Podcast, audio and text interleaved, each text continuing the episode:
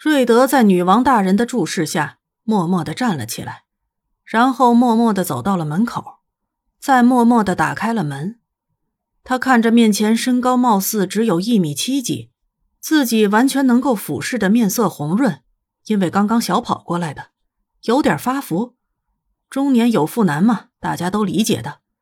抬起头，满脸的笑容如水泥一样凝固住的亚洲男人，默默的举起手：“您好，陆先生。”“嗯，他应该姓陆吧？”陆初然默默的把自己的视线从面前的这个白白嫩嫩的小白脸的脸上移开，然后落在了一边坐在沙发上，一脸“快点把甜饼给我的自家老婆”和一边捂着脸都不忍直视的自家女儿。他当机立断的怒瞪了某只一脸乖乖宝宝样的小白脸一眼，屁颠屁颠的跑到老婆身边，双手捧上。至于陆妈妈，她微笑着扫了一眼自己老公，和一边把手插在裤袋里原地踏步，根本不想蹭过来，满脑子都是爸爸的双管猎枪对着女婿，爸爸的左轮手枪对着男友这种内容。面前的中年没有双管猎枪，也没有左轮手枪，可是吧？他可没忘记，这位是 C C 的爸爸。他家小女友可是赤手空拳制服不明嫌疑犯的存在。孩子，你站在那里一脸羞涩，是永远都不可能有什么进展的。陆妈妈拈起一块甜饼，优雅的咬了一口，眯起一双睿智的褐色眼睛，微笑着看着面前的大男孩。他给他一种感觉，那就是他还没有完全长大。恋爱是一回事，但是结婚却是另外一回事情了。她能否担起一个丈夫乃至于父亲的职责？文莫博对此表示存疑。事实上，面前这个男孩给他一种他还没有完全长大的感觉。虽然自己的女儿可以一个顶俩，但是在某种传统意义上，他觉得自己女儿需要的是一个能在一方面弥补他的伴侣，而不是一个半大小朋友。所以，她决定自己不出手干预这件事情，而让自己的丈夫和她好好谈谈。瑞德一脸紧张的踱到看上去好像要一口把他给吞了的陆爸爸的面前。如果要说的话，他现在肾上腺素激增，心跳加快，处在极度恐惧的状态。他觉得自己面前的这位中年先生正在向他散发出一种非常不妙的信息素，每一个信息素上面都写着。我要揍你！他吞了吞口水。嗯，非常高兴认识您。我我叫斯潘塞·瑞德，是是 Cici 的男朋友。叔叔您好。他按照 Cici 教他的话说了一遍，间货有点小结巴。但是陆初然不想知道他叫什么。但是他那句是 Cici 的男朋友，让他非常的觉得手痒。啊，手好痒！不知道揍上去会怎么样。这小家伙瘦的跟竹竿子似的，别一拳上去折了。他的目光往他两条长腿上扫了一下，似乎在考虑是打断左腿，还是打断右腿，还是两条一起打断。瑞德吞了口口水，嗯，那个，那个，完全不知道要说什么才能让 C C 的爸爸收起那种好像要把他生吞活剥的表情。说句实话。他觉得自己现在绝对是充满了勇气，在面对这个杀气腾腾的、充满了保护欲的父亲。冷静，斯潘塞，冷静。瑞德这样告诉自己。别忘了，你可是个侧写师，侧写师，侧写师。他深呼吸一口气，抬起头，露出一个看上去有些傻乎乎的微笑。呃，很高兴见到您，陆叔叔。他用不算太熟练的中文说道。陆初然挑起了一边的眉毛。陆小西刚想说什么，却被他妈妈拽了一把。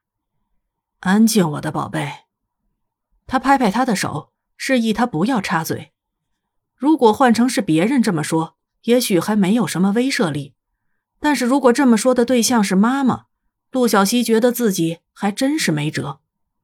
从小到大，他不管做什么。撒什么小谎都会被妈妈毫不客气的察觉，有的时候他会拆穿，但是有的时候他也不会，纯粹看到底自己是撒了什么谎了。就像是刚刚进来看见瑞德的时候，他又一次展现了自己那个超凡的观察力和推理能力。瑞德深呼吸一口气，加深了脸上的那个微笑。嗯，其实，其实，在刚刚和 C C 开始交往的时候，我就曾经想过很多次，甚至是有些期待能和你们见面的。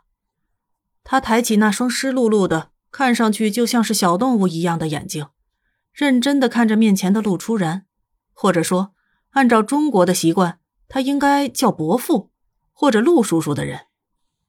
这小子狗胆挺大呀！陆爸爸整个人的表情都不好了。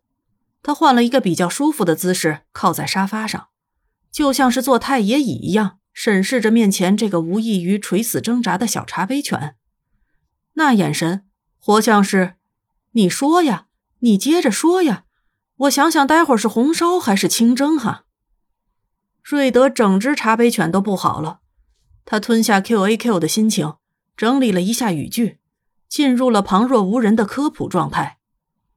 实际上，我在心底是非常乐意和期待同 C C 的父母见面的。众所周知，一个成年人的性格形成和他的家庭早期的生活环境、童年有着莫大的关系。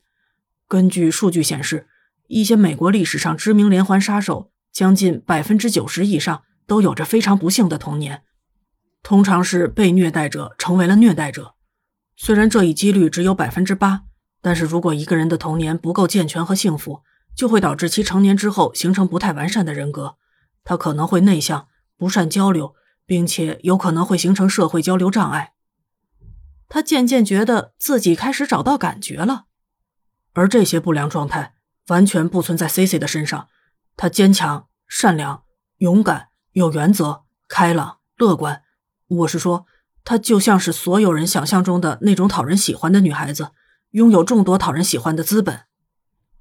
他深呼吸一口气，看着面前一脸“你他妈到底想说啥”的陆爸爸，继续口若悬河、一本正经的秀恩爱、夸女友。我所认识的人，至少我所知道的认识 C C 的人都乐意成为他的朋友，而他曾经告诉过我一些关于自己家庭和父母的事情。他一脸真诚地望着陆爸爸，这位养出了 C C 的伟大爸爸，正持续用“你小子死定了”的眼神看着他。瑞德曾经半开玩笑地说过，他在恐惧的情况下做的最好，但是他现在觉得自己也许之前怕的还不够，或者说，嗯呐，他现在已经快感受不到恐惧了，他就想说话。事实上。C C 是我见到的人格最健全、坚强，并且生活方式健康的女孩子之一。她阳光、坚强、善良。